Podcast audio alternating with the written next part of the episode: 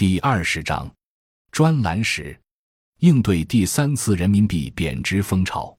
米棉之战。一九四九年从六月中旬到七月下旬的一个多月中，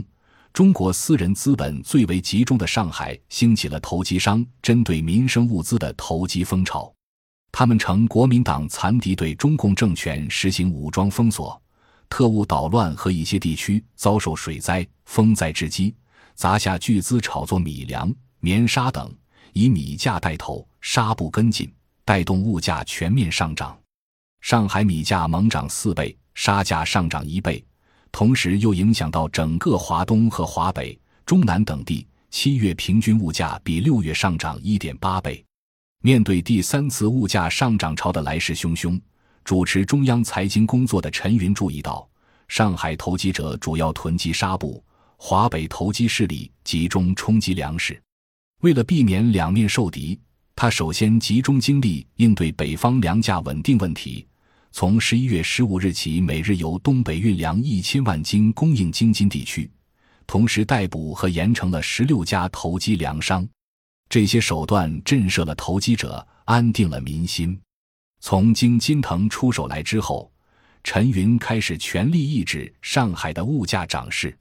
为应对这次物价飞涨，七月二十七日至八月十五日，陈云主持召开了华东、华北、华中、东北、西北五个大区的财经会议，商讨解决上海和全国面临的严峻经济形势。陈云提出，解决上海问题和稳定全国物价的关键是抓住两白一黑，即大米、纱布、煤炭。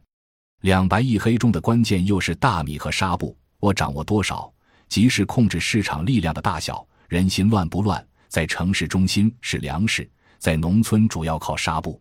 在客观地分析了物资来源及运输条件之后，陈云认为，通过物资的调集，保证上海的物价稳定是完全可能的。一九四八年年底，上海人口为五百零五万人；一九四九年五月达到五百五十万人，扣除农村人口，市区人口为四百四十万人。再扣除解放后暂时回去的四十万人，当时市区常住人口为四百万人，按每人每月供应十一公斤左右口粮计，上海每天需供应一百五十万斤左右大米。这次可以从老根据地调拨一，因此，陈云尽管承认中共货币增发是造成通货膨胀的主因，但也同时认为，增发货币的同时，通过从老根据地调拨物资。物价上涨是可以控制的，这样就能既做多进行逆周期调节，又是制度成本可控。在十一月之前，中共充分发动自己严密的组织体系，从全国范围调集物资。以粮食为例，计划从四川调集四亿斤到上海，从东北每天运输一千万斤粮食入关，共计半个月。还有华北、华中。山东等解放区也在源源不断地运送粮食到各大城市。这次动员范围之广，调动物资之巨，已经远远超过淮海战役的规模。截止到十一月底，中共调集的粮食不下五十亿斤，打淮海战役调集的粮食才十亿斤。国营中纺公司掌握的棉纱和棉布达全国产量的一半。通过连续小幅上调物价牌价，吸引投资商囤货等措施，人民银行吸收了八千亿元社会游资。十一月二十四日，总体物价水平达到七月底的二点二倍。在此价格水平上，中央掌握的物资和市场上流通的货币量相当。十一月二十五日，中央指挥全国各大城市统一行动，集中抛售。除了大量调运、抛售物资外，还配合税收、信贷等多种手段，使投机资本完全没有喘息的机会。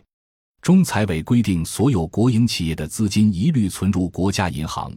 不得向私营银行和资本家企业贷款；私营工厂不准关门，且需照发工人工资；加紧征税，不得迟交。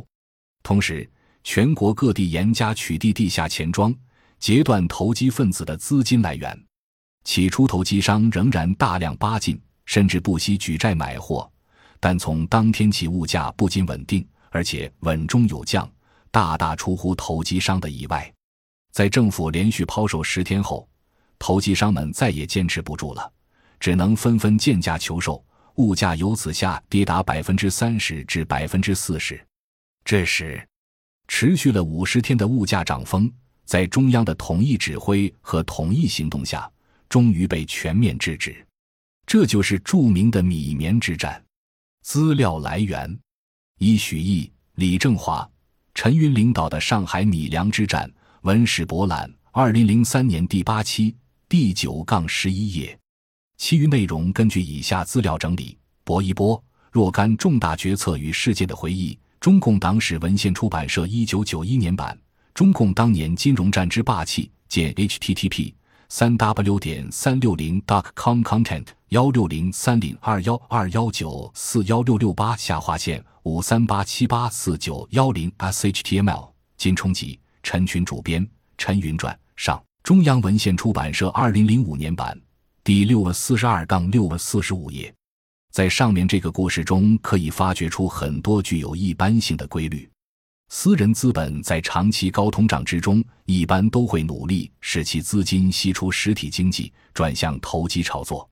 客观的看，这完全符合市场经济规律下的个体经济理性。据中国人民银行行长南汉宸回忆，平津解放以后，我们开始对平津二百家以上的行庄实际情况做了调查统计，这样才知道他们投入生产的资金额。只有他们前账资金的百分之十七、百分之七十以上都投入商业，而以另外的百分之几拿些文化事业作为点缀。可以说，绝大多数的行庄在前账以外都设有一本、二本甚至三本以上的后账，而且后账运用的资金竟占全部资金的百分之八十以上，而前账却只有百分之十至百分之二十。以此前后账共计。则投入生产的便仅有百分之一点七到百分之三点四了。换句话说，便是他们资金的百分之九十六点六以上都是从事直接或间接投机的。同理，国民政府经济失败，客观原因之一就在于只掌握有限外汇、黄金、白银和粮食棉纱的政府，不可能有力的以逆周期方向调节市场投机行为。政府抛售压价，反而成了对投机商的巨额补贴，于是就出现了官方资本以各种方式进入投机、腐败横行且迅速蔓延，最终搞垮官方信用体系的规律性后果。从这些一般性上归纳中国共产党官方的做法，可以看出其与国民政府的差异。在这两次物价上涨中，值得注意的是，人民币面对的对手不是早已失去信用的法币。而是民众接受度极高的硬通货银元，这意味着官方赋权的纸币要与市场赋权的银元进行信用对决。那么，在当时的条件下，只能是用实物物资为纸币信用压仓，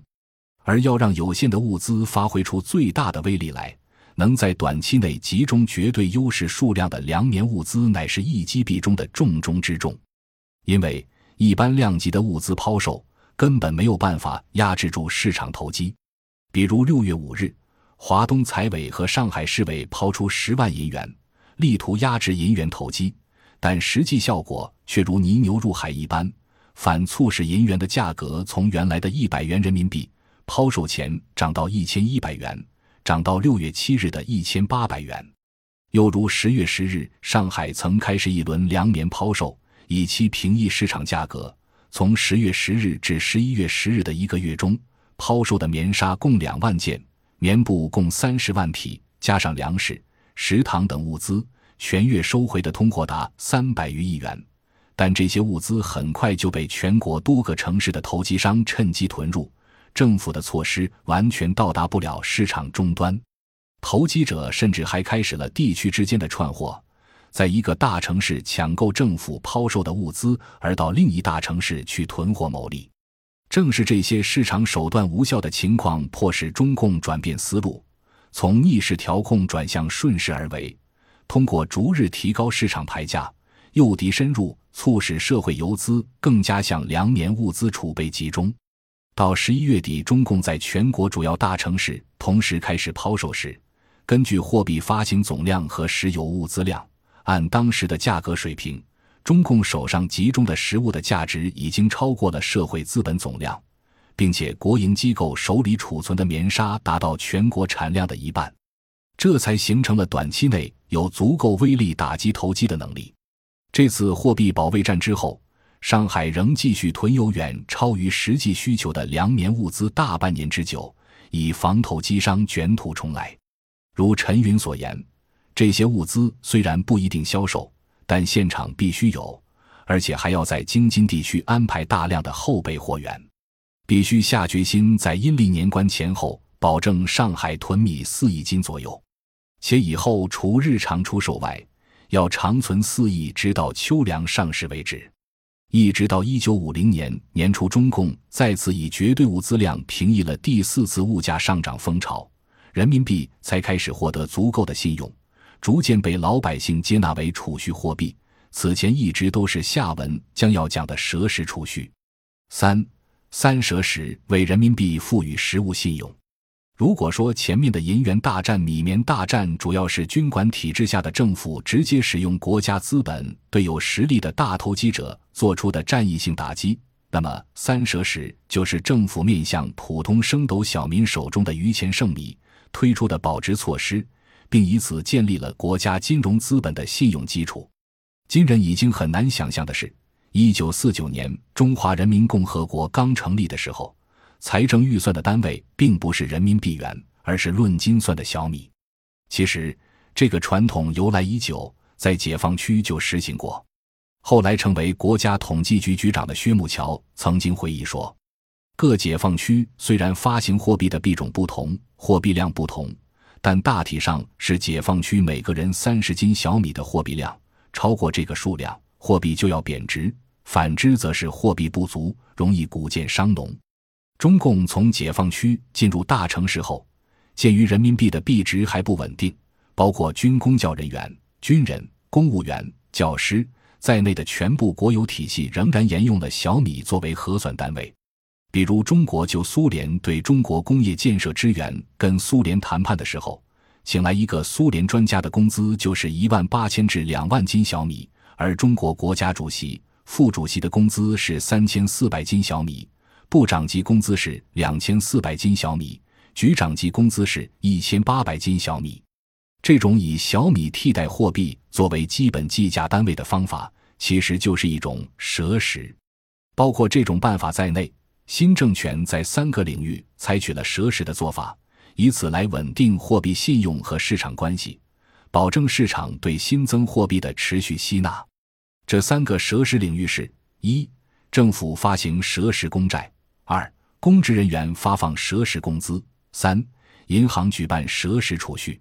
尽管每个领域的蛇食办法有所不同，但都是与实物物资紧密关联在一起的。